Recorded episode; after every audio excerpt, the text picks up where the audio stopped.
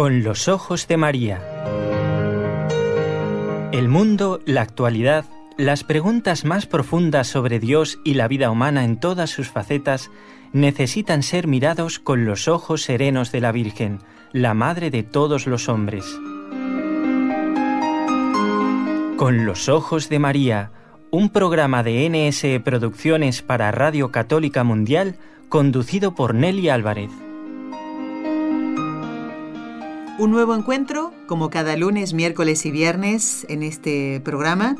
Y quiero dar las gracias ya de entrada nomás a mm, quienes forman parte de este equipo NSE, Nuestra Señora del Encuentro con Dios desde Barcelona, Raúl García que está en el control, luego presentaré a otra miembro del equipo eh, dentro de un momentito, pero quiero saludar a Jorge Graña de Radio Católica Mundial que desde el control nos acompaña en estos programas. Gracias por vuestro trabajo, amigos y compañeros.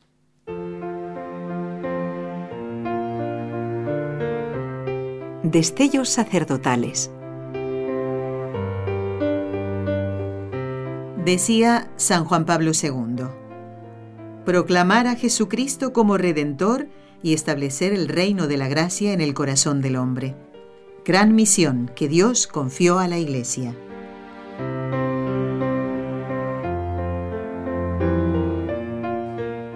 Y a todos nosotros, que formamos parte de esta familia a los santos que ya están en el cielo, a los santos que están trabajando en este siglo XXI y que tal vez nos cruzamos con ellos y no sabemos eh, que, son santos.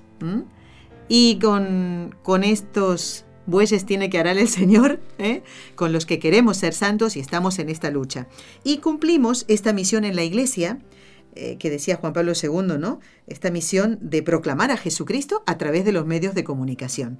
Antes dije que había otra persona que era del equipo NSE, que trabaja desde Barcelona, y es la hermana Carmen Frauca, que viene aquí a cumplir una promesa que hicimos eh, hace tiempo que sí, hermana? Claro que sí, siempre hay que cumplir las promesas y, menos mal que Nelly lo tiene todo muy apuntadito. sí, me gusta. Igualmente, hermana, porque los oyentes están muy pendientes de, por ejemplo, que respondamos a sus sugerencias, a sus consultas y aunque a veces tardamos un poquito, pues tratamos de responder a todas. Bueno, y mm, cumpliendo una promesa que hicimos en el último programa en que estuviste, hermana Carmen, te hemos invitado y estás de nuevo aquí en el programa para seguir hablando de un ejemplo de sacerdote, que es San Juan Bosco. Yo creo que San Juan Bosco, junto con San Francisco de Asís, y no me voy a olvidar nunca de San Antonio de Padua, no sé si no son los santos más populares de la historia, los más queridos, los más conocidos. No hay persona, inclusive persona atea u otro que no vive su fe, que no sepa algo de estos santos. Sí, es verdad. Pero muchos no saben que San Francisco de Asís nunca fue sacerdote. Así es, es cierto, hermana. Como diácono, porque no se sentía digno de ser eh, elevado, diríamos, al orden sacerdotal. Qué humildad, ¿eh? Bueno, San Juan Bosco. Vamos, le hemos puesto este nombre eh, lo ha puesto la hermana Carmen y a mí realmente me ha entusiasmado que le pusiera este nombre, entusiasmo sacerdotal, porque realmente San Juan Bosco contagió de ese entusiasmo hasta su propia madre. Se la llevó a trabajar con, los pequeños, con estos eh, niños. Eh, un poquito golfos que estaban en la calle. Bastante, bastante. Eh, ignorantes de muchas cosas de la fe, de la educación inclusive. Muchos de ellos no sabían ni leer ni escribir, no, tenían las, no cumplían las reglas mínimas de educación, eran, eran maleducados. Pero él vio toda esa carencia y dijo, yo tengo que hacer algo. Claro, vio en ellos hijos de Dios y además en potencia eh, grandes hombres. Y la prueba es que de estos chicos que, está, que andaban por la calle, pues eh, a lo mejor eh, tirando piedras a veces y aburridos, logró mm, formar también sacerdotes. No olvidemos que los que fueron salesianos, pues muchos de ellos, don Cagliero, don Miguel Rúa, que incluso fueron sus em, sus sucesores. Exactamente. Felipe Rinaldi pues también. eran chicos que él había, había eh, recogido, diríamos, en su oratorio. Pero, sabes, Nelly, en la vida de un sacerdote y en concreto de San Juan Bosco hay muchas facetas que nos pueden entusiasmar. Y una de ellas, para mi gusto, no sé lo que te parece, pero teniendo en cuenta la vida de San Juan Bosco, los que hayan visto la película mm, tan bonita sobre él. Ah, después le vamos a pedir a Raúl que también nos ponga hoy la música, eh, de la banda original de la película, la más conocida de San Juan Bosco, ¿no? Pues uno de los aspectos en el que nos, yo creo que nos debe entusiasmar es cómo se las arreglaba para afrontar tantos gastos como tenía. Es verdad, ¿eh? y esto sufrieron mucho sus colaboradores. Entonces, a ver, que, no sé, nos puede servir a nosotros también a nuestra vida cristiana. Ya creo. Porque a veces tenemos gastos y estamos sufriendo, nos llegamos a fin de mes. Pero entonces, San Juan Bosco, ¿cómo se las arreglaba para afrontar tantos gastos? Y después, hermano, yo te comentaba cuando preparábamos el programa, gastos que uno puede decir inútiles. No, a ver, me van a entender ahora. Eh, se construye a raíz, cuando va creciendo la cantidad de jovencitos que él tiene que atender, pues la estructura edilicia tiene que agrandarse también para ofrecerles unas mínimas comodidades. Pues hubo un accidente eh, muy grave mm, un obrero estaba trabajando, quitó una como una viga, algo que sostenía una parte del edificio, y eso a su vez sostenía otra parte. Y así, fue como un efecto dominó, se cayó literalmente toda esa parte de, anexa, digamos, eh, a, lo que ya estaba construido y se vino abajo.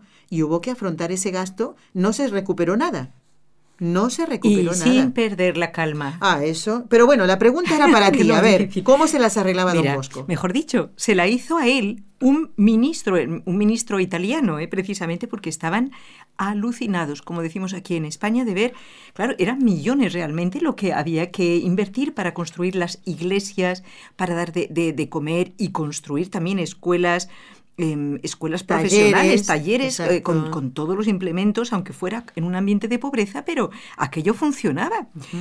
Un día de 1865, don Bosco contó la manera familiar con que el, ministro Lanza, que era uno de los ministros de la época, que además sabes que eh, los gobiernos de aquella época eran más bien de tendencia liberal, eh, anticlericales, muchas veces, pero este en concreto no lo sé, pero un día, estando presente algún otro ministro por ahí, eh, le preguntaba, vamos a ver, don Bosco, digamos usted, ¿cómo se las arregla para hacer tantos gastos? Claro, este ministro veía ceros y más ceros. Seguramente don Bosco le había pedido alguna subvención. ¿De dónde saca tanto dinero para mantener a tantos jóvenes? Le parecía incluso sospechoso. Sí, sí, sí. y entonces le dice, esto es un secreto y un misterio. Señor ministro, le responde don Bosco. Verás qué delicia. Vamos a situarnos en el siglo XIX en que tenemos toda la, es la revolución industrial y todo a vapor. ¿De acuerdo? Ah, es muy, importante saber esto. Ah, vale, vale. Mm. Porque el, don Bosco le dice, señor ministro, yo hago como las locomotoras de vapor. Explíquese, no lo entiendo. Adelante, se lo voy a explicar sabe cómo me las arreglo para llevar adelante los gastos haciendo puf, puf, puf, puf, puf, puf.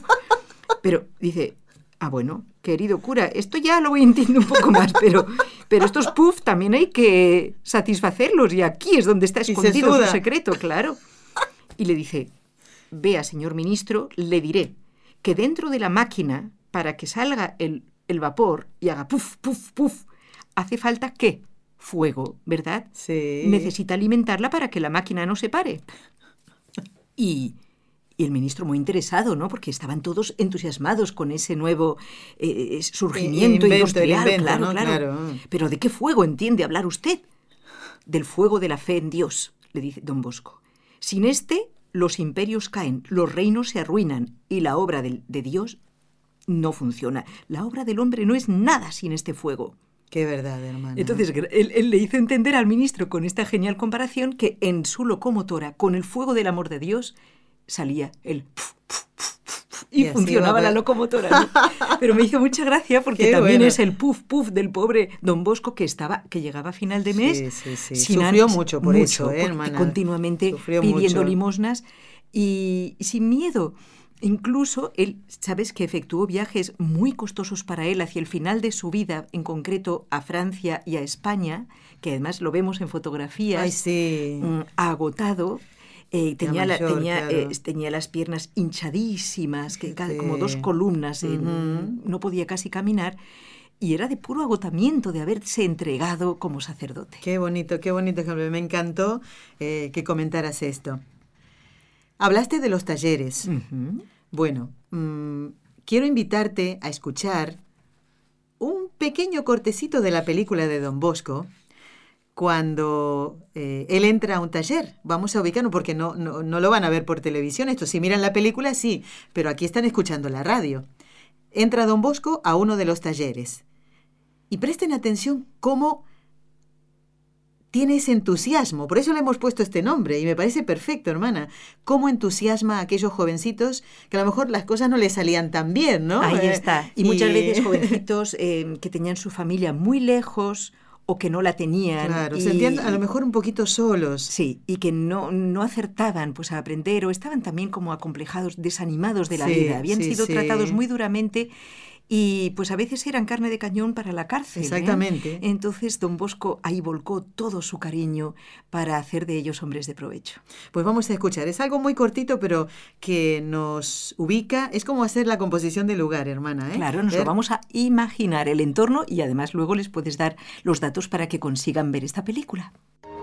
Uno, dos. ¿lo ves? Es más fácil si lo sujetas así, ¿no? Gracias, don Bosco. De nada, pequeño. Bruno, intenta echarle una mano y esperemos que vaya bien. ¿Cómo va por aquí? Por ahora bien, don Bosco. Muy sólida. Trabajad con el corazón, sonreíd y sobre todo estad contentos.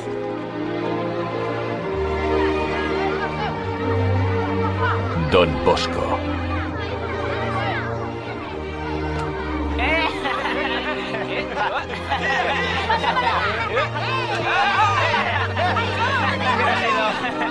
¿Cómo va, chicos? Hola. Hola. Pásamela. Muy bien. Pásamela. Ahora sí. Hola. Hola, padre. Qué bonito, hermana, de verdad. Eh, ¿eh? no solo la música de Monseñor Marco Frisina, que sabe mm, ubicar cada eh, acorde, cada, cada melodía en momentos especiales, ¿no? Aquí, así empieza la película. Él va jugando y entusiasmando también en el deporte, porque el deporte es, es algo muy importante, lo digo porque yo lo, viví también, eh, esto de men sana, incorpore sano, es verdad te, te, ayuda tanto el deporte a tener la mente sana. A trabajar en equipo. Exactamente, a alimentarte bien, a no, em, a, no estar en excesos, ¿no? De, de ni, ni, bebidas alcohólicas, ¿eh? ni salidas por la noche, todo eso. Un deportista tiene que cuidarse. Exacto, y a no estar ocioso también. Exactamente, eh, es Dios nos ha dado un cuerpo para, mm, para también eh, moverlo, ¿no? Para que esté en forma y nos ayuda mucho a que esté en forma el espíritu. Y además a los chicos les, les ayudaba a después en la medida porque vivían en pobreza, ¿no? A, tener apetito, porque el deporte te ayuda a tener apetito. Sí, ya lo, creo. Ya de ahí los gastos que decíamos antes, pues así comían con sencillez. Bueno, ya verás, vamos a hablar más de la pobreza personal de San Juan Bosco, de su generosidad. Vamos ahora, hermana. Antes hablaste del ministro este, Lanza, ¿no? Evidentemente este hombre no pensaba como San Juan Bosco, a tal punto que él tuvo que eh, explicarle y siempre poniendo ese, esa cotita de la fe. No era solo hablar de la locomotora como un gran invento, ¿no? Pero ¿cómo hacía él el bien a estas personas, a estos ministros, a estas personas, que, que, pensaban diferente? Exacto, pues sabes que la mayor parte de las personas que iban a ver a don Bosco como se pueden ustedes imaginar, no iban a dar precisamente un donativo. La mayor parte lo que iban era a recibir, porque claro, él eh, tenía fama de hombre generoso y lo era. Y era tanto lo que le iban a, pedir que don Bosco no habría podido esperar nada de ellos. Muchas veces personas que, eh, o sea, económicamente no podían hacer nada por él, pero él siempre que podía los ayudaba. Fíjate que un día estaba él rodeado de algunos clérigos y les narró lo que sigue. ¿eh? Le había sucedido a él mismo. Dice, vino a verme un ardiente democrático, me hace mucha gracia esta ah. palabra. Eh, yo creo que lo ha pintado así, ¿no? Porque eh, sabes que había muchos partidos políticos en la Italia de su tiempo, y ahora también hay muchos, y mucha pasión también. Ay, Dios mío, y mucha inestabilidad. Bueno, el caso es que estaba estaban contra los sacerdotes, ¿no? Pero este ardiente democrático, hallándose en graves apuros económicos, me rogó, cuenta don Bosco, que le diera al menos tres francos para comprarse una camisa, pues se le había estropeado la que llevaba y él prometía volver lo antes posible con los tres francos. Yo eché mano a la bolsa, pero estaba casi vacía. No, no, no había con qué. Volví entonces mis ojos hacia la cama. Un dato, ¿eh? Fíjense que él recibía entonces en, en su pobre habitación, ahí tenía su mesita de despacho, con toda sencillez. ¿Y qué vio? Vi una camisa hermosa y limpia, dobladita, que había sido de Rossi, o sea, de, otro compañero, lo que fuera, preparada para mí y que por olvido yo no me había cambiado, no me la había puesto. Y mire, oro y plata no tengo, pero lo que tengo se lo doy. Se levantó, agarró esa camisa y se la dio. Se la dio, fíjate. El otro se quedó estupefacto. Pepe. ¿Pero y usted, don Bosco? Ah, no se preocupe por eso. La providencia que hoy le socorre a usted, mañana me socorrerá a mí. Este hombre, Nelly, quedó tan conmovido que, deshecho en lágrimas, se arrojó a los pies de don Bosco exclamando, ¡cuánto bien! puede hacer un sacerdote. Qué bonito, qué bonito. Este hombre que estaba en contra de los sacerdotes. Fíjate, claro, sí. Después de haber contado esto mm, que había ocurrido, añadió don Bosco, miren, ese señor se convirtió después en un gran amigo de los sacerdotes. En este mundo donde hemos de ganarnos los corazones de los hombres, esta es la única manera, por la bondad. Pues hermana, esto no me extraña, ¿eh?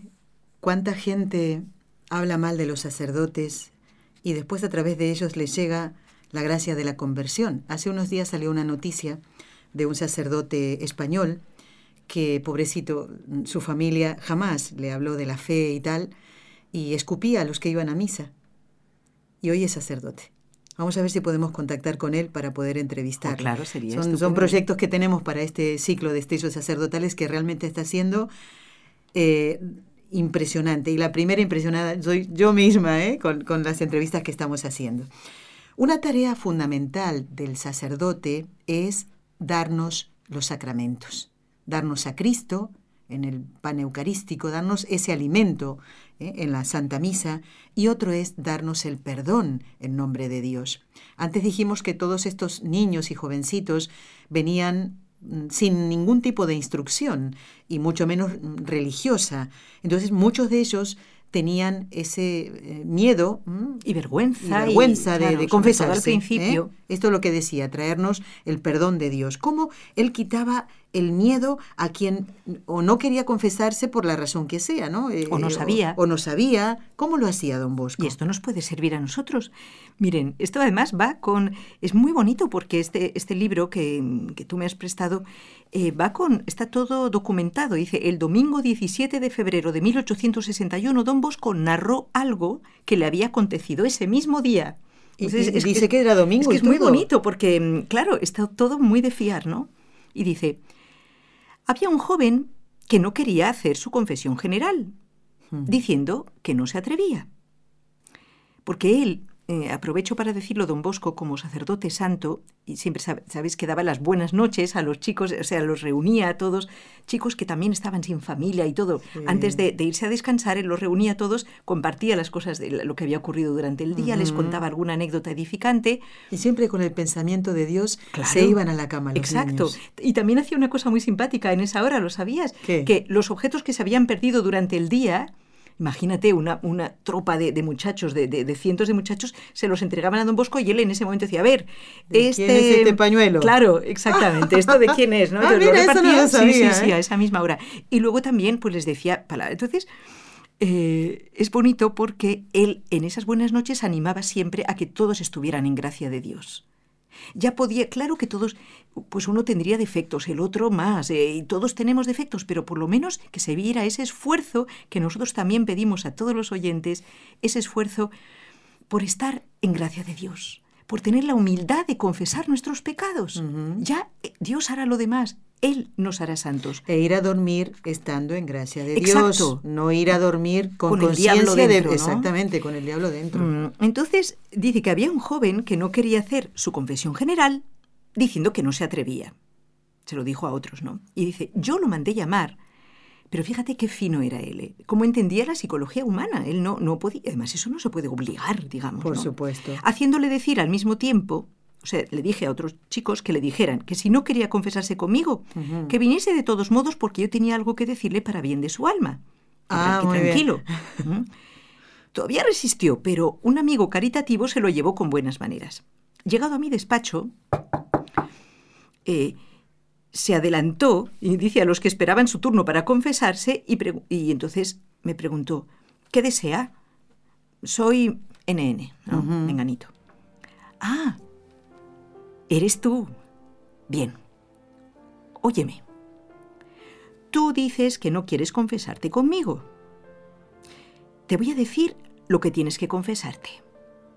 Además, yo estoy muy contento de que vayas a confesarte con otro sacerdote. Por esto, comienza tu confesión desde tal época. Y le dijo la fecha. Ah. Así y así. Mira, vas a confesar esto y esto. Este pecado. Y este otro. Y le dijo todo. Los pecados de este chico que no quería confesarse. Al oír esto, el pobre joven quedó como fuera de sí. Claro, no es para menos. Se lo dijo en voz baja, ¿no? Que solamente el chico lo oyó. Ah, no, no.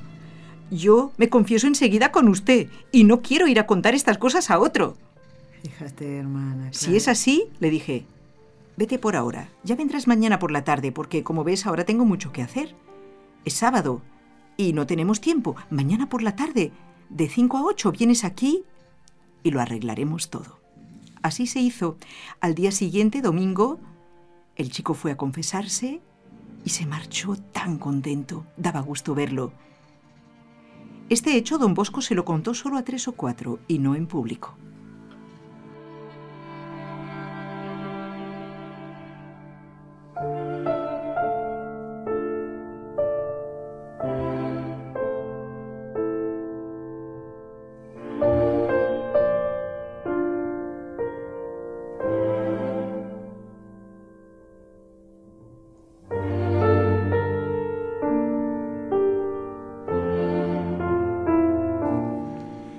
se queda impresionado al eh, escuchar esto. Podemos ¿eh? decir, Nelly, que claro, no todos los sacerdotes tienen este don de leer los corazones, como tenía el santo cura de Ars, don Bosco, el padre Pío.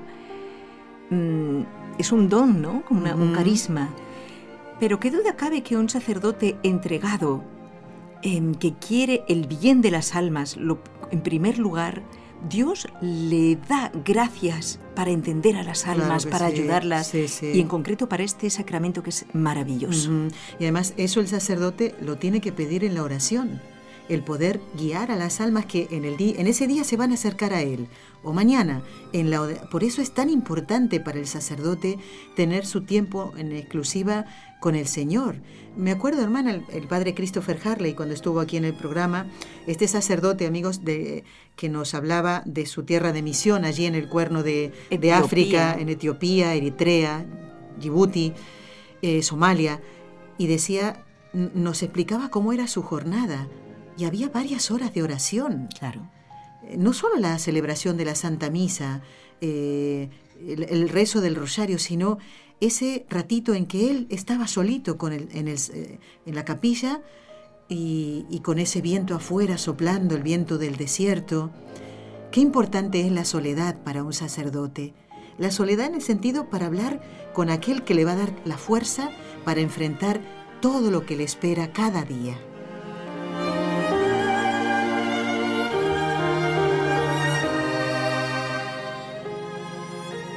Si el sacerdote no sabe leer las, mentes, los corazones, porque Dios no le da esa gracia, sí tiene que saber corregir. Dios le dará la gracia para hacerlo. Y en esto vamos a pedirle a la hermana Carmen que nos cuente una anécdota de cómo corregía don Bosco sin ofender. Claro. Mm, no, por decir, hay que ser abiertos a todos, momentito. Sin ofender, pero con eficacia, que esa corrección de resultado, pero hay que hacerla la corrección. Totalmente, es un, es un arte que también hay que pedir al Espíritu Santo y en el cual entra mucho el sano sentido del humor. Entra mucho. ¿Y saben qué? El sano sentido del humor es enemigo de la soberbia. Yo lo he comprobado muchas veces, solamente lo puede tener un alma humilde. Sí. Y fíjense lo que le ocurrió a Don Bosco, una de tantas, ¿eh? pero es que yo lo leí, me pareció delicioso para compartir con ustedes. Muy bien. Un día ¿Sabes que a don Bosco el humo del tabaco le fastidiaba? Sí. Ah, lo sabías, pues fíjate. Un día, don Bosco partió del oratorio en compañía de José Reano y se fue a un pueblo ostrambino. Se acomodó en el vagón y entonces, eh, estos vagones donde iban a lo mejor ocho pasajeros, ¿sabes? Cuatro y otros cuatro enfrente, ¿no? Mm, como pequeños compartimentos, ¿no? No había todavía esto de sectores de fumadores y no oh, fumadores. Oh, va, no. Ahí había una de humo. No, no creas, estaba prohibido fumar. Ah, estaba prohibido. Pero ya veremos lo que ocurrió. A ver. Apenas se acomoda él en el vagón, entra un hombre que por las apariencias era un rico negociante, entonces entraba seguro de sí. Y pronto se mm. puso a fumar aunque eso estaba prohibido. Antes de encender el cigarro, por educación, había pedido permiso a don Bosco. Él no lo conocía, ¿no? Pero mm, preguntándole, vio, que era sacerdote, además, por ser cualquier persona. Claro. Eh, perdone, ¿no le molesta el humo? Don Bosco respondió, bueno, si fuma usted un breve tiempo, no me molestaría. Ya primero la mortificación de San Juan Bosco, porque no le gustaba el humo ni poco ni mucho. Sí, sí, sí. Primera mortificación, ya verás. El negociante fumó un cigarro y cuando terminó el primero, se dispuso a encender otro. ¡Ay, no! Don Bosco entonces, con su jovialidad, le dijo, perdone, señor, yo he hecho penitencia por usted, tragando su humo. Ahora, yo desearía que usted hiciese un poco de penitencia por mí, absteniéndose. No. El otro respondió, tiene toda la razón, y guardó el cigarro. Fíjate que a raíz de esta salida tan simpática, el negociante entabló una conversación sobre obras pías, sobre la caridad de los sacerdotes, y finalmente le dijo, pero sobre todo he oído hablar del oratorio de Baldoco y de un tal Don Bosco que tiene 300 y más muchachos en su casa y que estos hacen una gimnasia adaptada a los tiempos modernos y a su edad. Y lo que más importa, la enseñanza es buena y la educación mejor porque se enseña la ciencia y la moral. Yo quiero ir a ver a esa casa y esos jóvenes en cuanto pueda. Don Bosco oía y callaba. El tren llegó a la estación de Montanaro y el negociante se apeó. Y don Bosco no le, llegó a decir nada para no ponerlo en un aprieto, porque como había, habido ah, el, esto del cigarro. Entonces yo ahora les pregunto a ustedes, en este sencillísimo episodio, ¿qué es lo que admiramos más? ¿Su garbo su gracia para dar un aviso o su modestia sacerdotal. Yo creo que las dos cosas, ¿eh? Qué bonito, qué bonito. Ay, hermana, hoy no te puedes quedar durante todo el programa. Yo estoy disfrutando de todas esas anécdotas reales de la vida de San Juan Bosco. Y también podemos, en este tiempo de cuaresma, hermana, nosotros tener en cuenta estos, estos detalles ¿eh? para ofrecerle al Señor eh, o bien mm, soportar un poquito a alguien que me molesta por eh, eh, de, alguna cosa. Y sin si voy a corregir, Nelly, mm. aunque me moleste queriendo, pero no está prohibido corregir, porque incluso es por bien de todos. Sí. Y aquí era justo, incluso justo porque si venía el, el ¿cómo se llama? El, el, revisor, Y los sorprendía y con todo el humo iba a regañar a todos. A todos, mm. claro. Pero me encanta ver ese arte de saber corregir con ternura, con sentido del humor, con, de una forma oportuna que no hiere, sino que te hace amigo del otro. además. Esto es un don que lo vamos a pedir al Señor. Muy bien. Sobre todo para los sacerdotes. Así lo haremos después en el rezo de las tres Ave Marías. Pero antes de irte, quiero comprometerte delante de los oyentes a que nos cuentes la última anécdota. Bien, eh, la última. bueno, hermana, a ver, uno en la película de la cual estamos escuchando la, la melodía, la, banda original eh, de Don Bosco, salen, bueno, muchísimos niños y hasta pequeñitos también, ¿no? Otros jovencitos, otros más mayores, así como más fortachones, pero la mayoría de ellos eran, eh, eso sí, eh, estos mm, golfillos de la calle, y había que ganárselos. don Bosco sudó mucho, sufrió mucho y los quiso mucho más.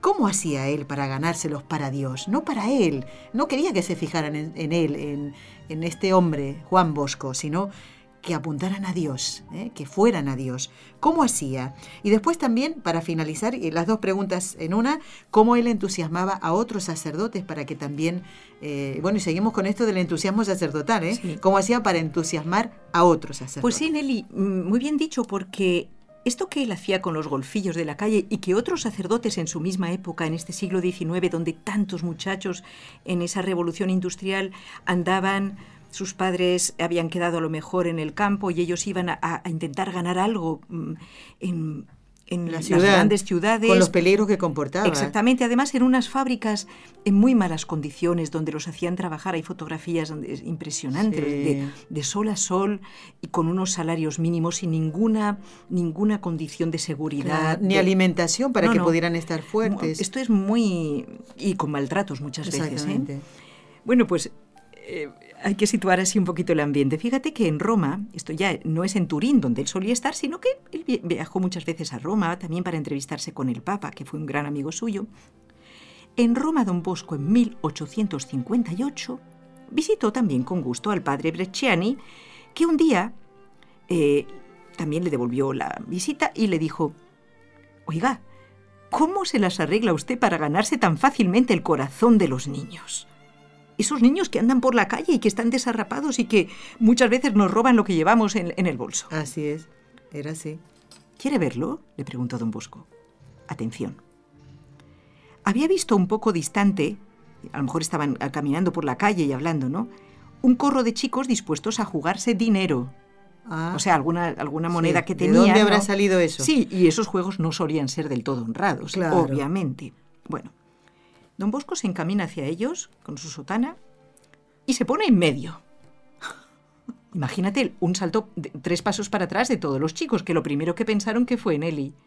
Este nos viene a prohibir que juguemos claro, algo así, eh. seguramente. Pensaron mal. Y efectivamente le ¿qué vino usted a hacer aquí? Además no tenían respeto ¿eh? para la figura del sacerdote. ¿Qué, ¿qué vengo a hacer? Pues a entretenerme con vosotros, que sois mis amigos. ¿Qué dice? Váyase y déjenos en paz. Pero si yo soy vuestro amigo.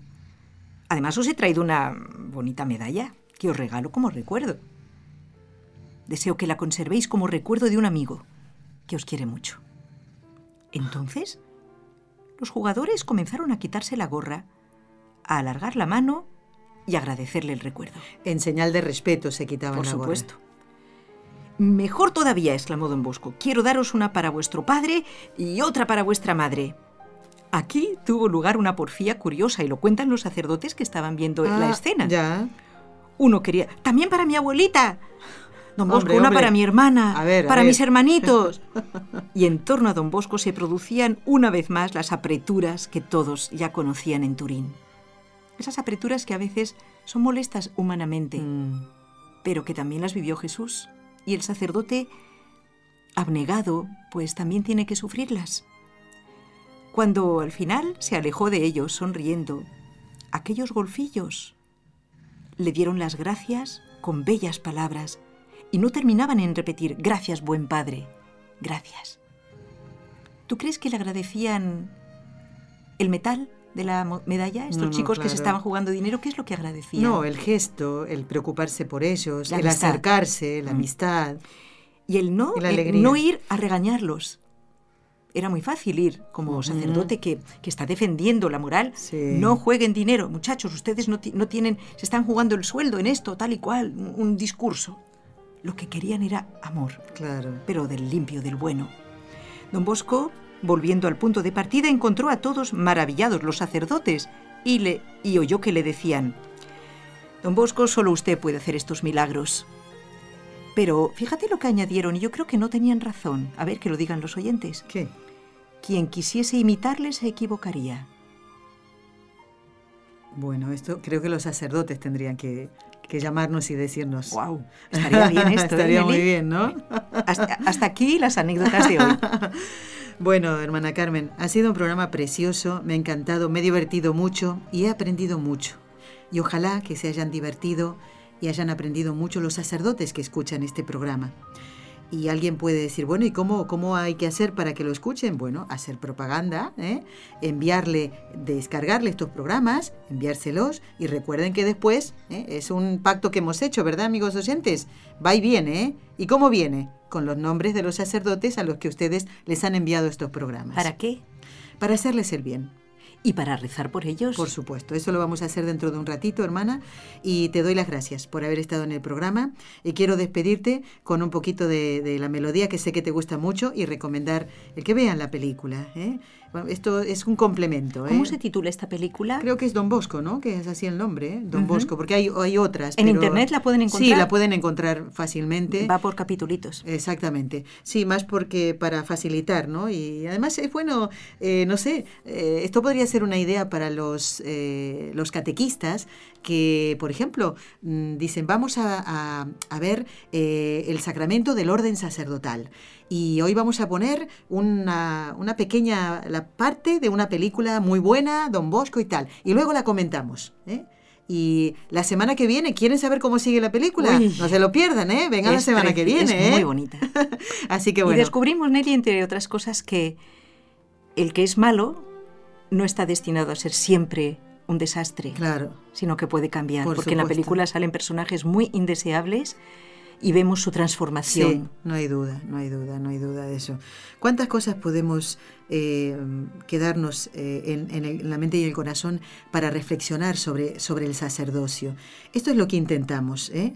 Hoy que se habla tan mal de los sacerdotes y ciertamente hay malos ejemplos pero todo esto que, lo bueno que escuchamos, lo de don Bosco hoy, nos tiene que invitar a rezar por ese sacerdote que conoces o por el que te has enterado que, ha caído. Nelly, por Dios, por un mal sacerdote ¿Cuántos hay buenos y que hacen su deber y que nadie habla de ellos?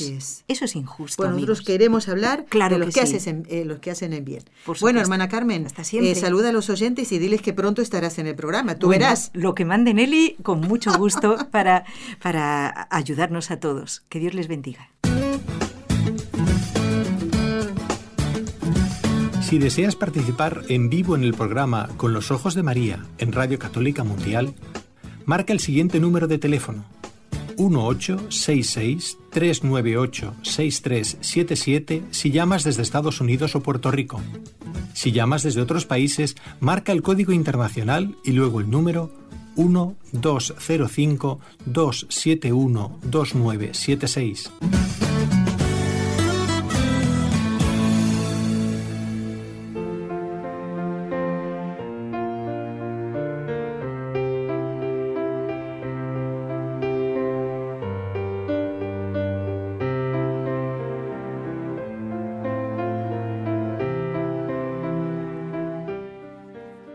programa número 23 del ciclo Destellos Sacerdotales. Bueno, este es el tiempo dedicado a escuchar las voces de ustedes y también a dar lectura a los correos electrónicos que ustedes nos envían. ¿Mm? Bueno, a ver, ¿por dónde empezar? Aquí nos ha escrito Nancy desde Miami. Nancy, una gran amiga un correo bastante largo y dice, ¿cómo me encantó Nelly escucharte sonreír en el programa del lunes pasado? Bueno, en realidad se refiere al del 26 de febrero, donde estuvo el padre eh, Jesús Ignacio Merino. Dice, estaba un poco enferma y me quedé en casa. Me reí muchísimo, hasta llorar cuando el sacerdote contó lo de las vacas que estaban en la entrada de la iglesia y cómo él trató de espantarlas y tuvo que irse. Yo también me divertí muchísimo, de verdad. Dice, me saludas a todos, un abrazote a todos. Ah, cómo se me alegra el corazón, dice, al recordar la peregrinación a Fátima, la hospitalidad que recibimos allí, en vuestra casa, el viaje en el autobús, orando, cantando y aprendiendo del mensaje de Fátima, también la estadía en Segovia y en Portugal. Y ella, sin duda, no puede verlo de otra manera más que como una bendición el visitar el Tibidabo, y fíjense que qué bueno que justo lea este correo, porque por si algún oyente viene a Barcelona, no puede dejar de ir, además de eh, visitar la Sagrada Familia, el Tibidabo. Y como hoy hicimos con la hermana Carmen el programa sobre San Juan Bosco, pues el templo expiatorio del Tibidabo está muy unido a la historia de esta ciudad de Barcelona y a San Juan Bosco. Creo que alguna vez lo comentamos. En uno de sus viajes, eh, don Bosco escuchó estas palabras, tibidabo, tibidabo. Así que le sonaba en el corazón, ¿no? No fue una aparición ni una visión, nada, simplemente sentía estas palabras. Y él decía, ¿qué querrá decir esto? Bueno, en latín es te daré, te daré. Es como si estuviera escuchando constantemente, te daré, te daré. Y él no sabía a qué se refería. Cuando viene a la ciudad de Barcelona, pues unas personas muy generosas le donan eh, los documentos eh, donde constaba los terrenos eh, cedidos a, don Bosco para que él dispusiera lo mejor. Y esos terrenos eran los mismos donde hoy está emplazado el templo expiatorio del Tibidabo. Eso, y ahí se concretó ese te daré. El Señor tocó el corazón de estas personas generosas de la ciudad de Barcelona y en la iglesia de Nuestra Señora de la Merced, aquí en la ciudad, le son entregados estos documentos a don Bosco para que pudiera acceder a ellos en la montaña del Tibidabo. Y ahí está la explicación. Bueno, Volviendo al correo de Nancy de Miami, ella nos comenta que pudo ir a visitar este templo expiatorio donde les cuento está expuesto el Santísimo las 24 horas. Y uno puede hacer una visita cortita, aunque subiendo a la montaña la visita se, debe extender un poquito, porque no es lo mismo que en cualquiera de las otras iglesias que están cerca de aquí de la radio, por ejemplo, ¿no? Es subir la montaña. Bueno, y dice que ella ya ha estado en Lourdes, hablando de esto de las peregrinaciones, y dice que le encantaría regresar a esta ciudad, a este pueblo, e ir con nosotros. Bueno, y nos dice que María Josefa, que también vino el año pasado con nosotros a Fátima y su familia, quisieran ir y quedarse aquí en nuestra casa. Bueno, dice, como cuando Fátima lo ponemos en las manos de nuestra Madre del Cielo y aceptamos la voluntad de Dios. Nunca mejor dicho, Nancy. Solo quería reiterarles nuestros agradecimientos por hacer posible esa peregrinación que fue un regalo de Dios. Y también Nancy, que es una persona muy agradecida, eh, quiere dar las gracias a los compañeros de Radio Paz Radio Paz en Miami, porque, y a todo el equipo que trabaja allí, ¿eh? porque dice que ellos le llevaron a conocer a este equipo de trabajo, NSE. ¿Y cuánto nos alegramos, Nancy? Bueno, y nos dice que todas las noches sigue rezando con su hijo Andrés las tres Ave Marías por distintas intenciones, entre ellas por nuestros hermanos los cristianos perseguidos. Bueno, mm, Nancy se rió muchísimo con el programa del padre Jesús Ignacio Merino. ¿Tienen papel y lápiz para apuntar? A ver, a buscar rapidito papel y lápiz. En un momentito vamos a rezar, pero no es para anotar ninguna intención, ¿eh? cada uno la tiene en su corazón. ¿Por qué? En el, YouTube, en el canal de YouTube de este equipo de trabajo, NSETV Radio, NSETV Radio, van a poder ver al Padre Jesús Ignacio Merino,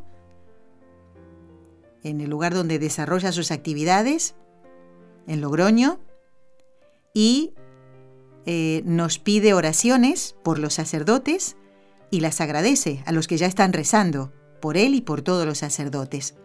Les recuerdo entonces que entran en el YouTube buscan NSETV Radio y con este título van a encontrar el vídeo, que es muy cortito, ¿eh? pero es muy bonito. ¿eh? A mí me ha gustado muchísimo. A ver si hoy mismo se lo mando al padre, el link para que lo vea. Y eh, ustedes también pueden hacer lo mismo, enviar este link a los sacerdotes amigos o conocidos.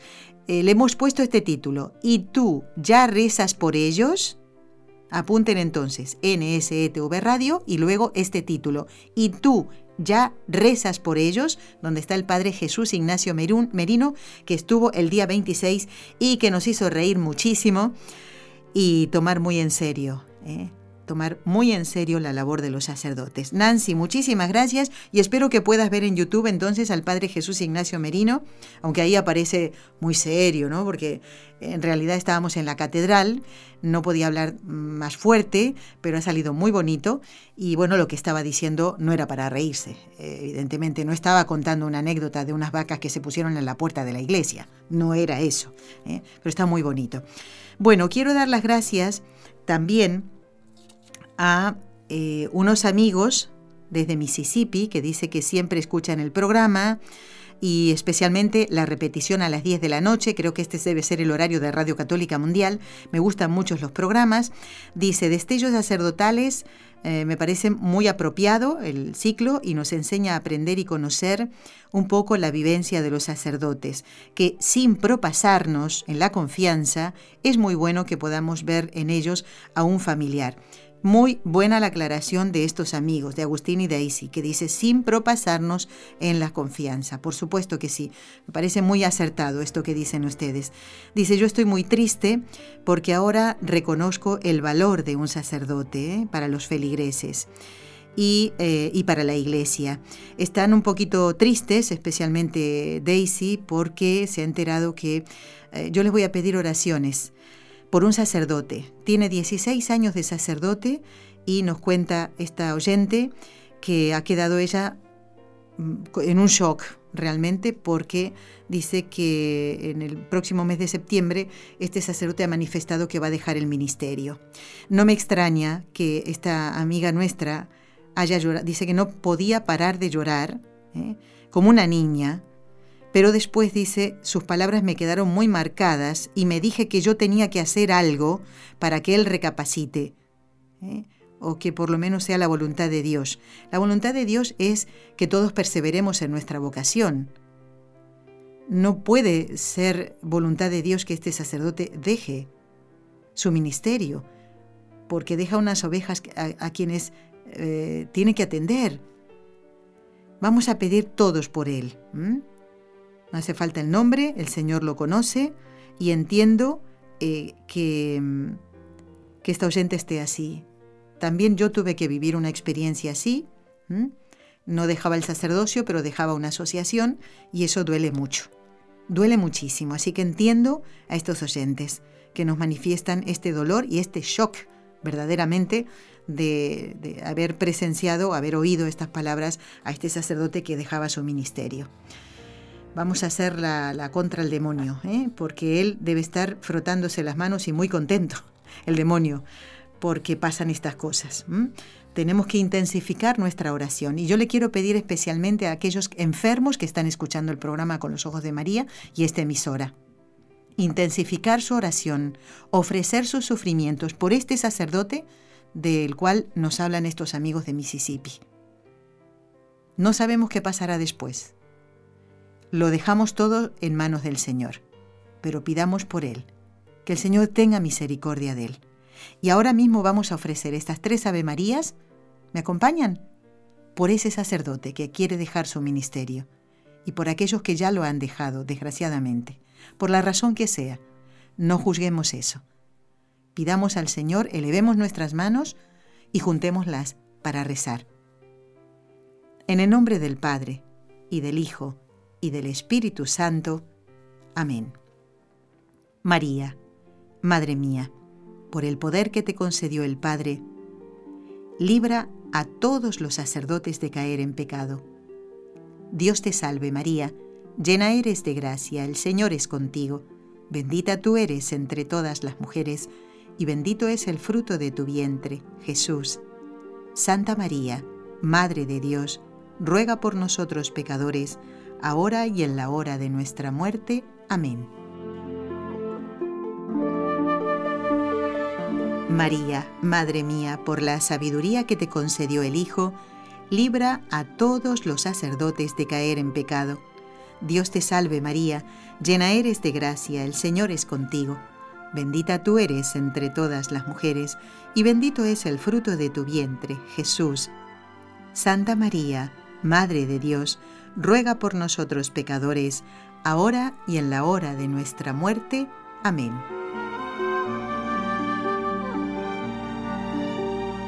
María, Madre mía, por el amor que te concedió el Espíritu Santo, libra a todos los sacerdotes de caer en pecado, especialmente a este que estos oyentes de Mississippi nos han comentado que dejará su ministerio. Dios te salve María, llena eres de gracia, el Señor es contigo, bendita tú eres entre todas las mujeres, y bendito es el fruto de tu vientre, Jesús. Santa María, Madre de Dios, ruega por nosotros pecadores, ahora y en la hora de nuestra muerte. Amén. Dios Padre Todopoderoso, por intercesión del Inmaculado Corazón de María, te pedimos la santidad de los sacerdotes del mundo entero.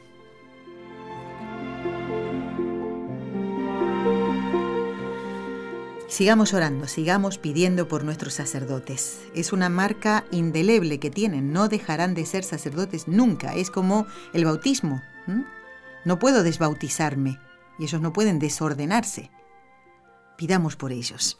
Bueno, en este mes de marzo, mes de San José, se lo vamos a pedir a él, que custodió al sumo y eterno sacerdote desde que era pequeñito, ¿eh? a Jesús. Bueno, ¿qué más leerles? A ver, eh, Estoy súper contenta ya que nos eh, escribía Nancy y hablándonos también de María Josefa, que ellas fueron el año pasado con nosotros a Fátima. Bueno, miren, digo, oigan, miren nada, oigan, o miren la radio o miren el ordenador. Estimados amigos Nelly, Raúl y demás, siempre escucho el programa, tan edificante. Estoy trabajando. Mm, eh, siempre estoy pendiente de ustedes. Me he decidido a ir a conocerlos y peregrinar con ustedes a Fátima, si todavía hay cupo. Claro que sí. Les contaré que iré, les cuento que iré dos días antes. Estupendo.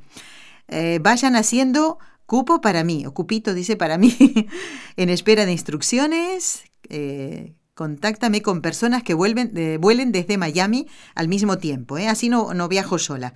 Es Seine, que yo no sé si el año pasado también ella estaba pensando venir y al final no.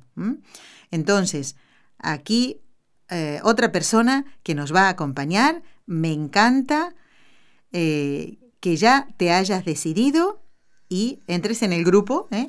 pues ya tengo apuntado a Patricia, a su esposo Ramón y a sus dos hijas. Y ahora Seine también, ¿eh? Así que felicitaciones. Qué bueno, ya somos más. Bueno, ¿qué más? Eh, Seine, vas a conocer Toledo, ¿eh? prepárate porque es una ciudad bellísima, ¿eh? bellísima, ciertamente. Bueno, ¿qué más decirles? Nos ha escrito Roxana de Lima, Perú. Pone una intención para la misa del último día del mes y dice, me es grato saludarlos y agradecerles todo el esfuerzo que hacen al presentar a los sacerdotes con sus propias particularidades, claro, que nos dejan muchas enseñanzas. A mí también, Roxana. Dice, suelo orar por ellos, especialmente los jueves. Claro, muy bien. Lo dedico a ellos en la hora santa. Y voy a tener muy presente al padre Fermín, dice. Padre Fermín fue el que estuvo el viernes pasado. Dice, me hace recordar al sacerdote que fue durante algunos años mi confesor y guía espiritual. Después de enviudar, Tuvo un solo hijo, ya después de ser adulto su hijo, fue ordenado sacerdote y actualmente está en su país de origen. Y va a encomendar también al padre Christopher Harley. Lo va a tener muy presente en las oraciones. Dice, creo que como católicos comprometidos nos toca orar por todo el clero, desde el Papa, pasando por los sacerdotes, misioneros, diáconos y todos los que llevan a Cristo. Roxana de Lima, Perú. Gracias, Roxana. Y voy a enviarle, si Dios quiere, este correo al Padre Fermín para que también eh, pues él sepa que vas a rezar por él. ¿eh? Aquellos oyentes que no pudieron escuchar por las razones que sea el viernes pasado la entrevista con el padre Fermín Cecilia Roldán, que es eh, un sacerdote que em, siendo joven, con 31 años, que estaba casado, él se casó, tuvo tres hijos, tres hijos varones, pues a los 31 años queda viudo.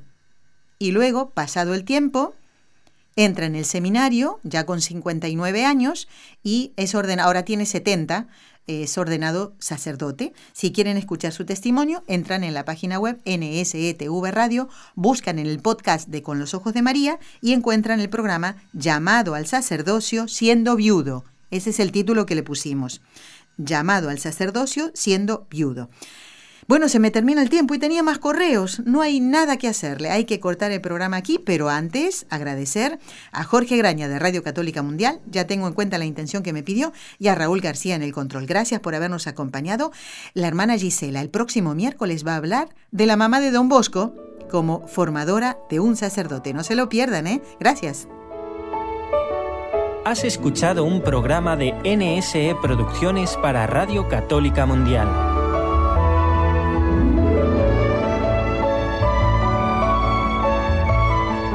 ¿Quieres conocernos? Escríbenos al correo electrónico con los ojos de María arroba nsradio.com.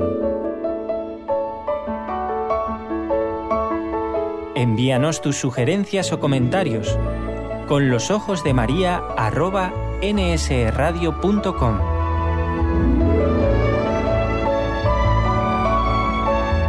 Te esperamos.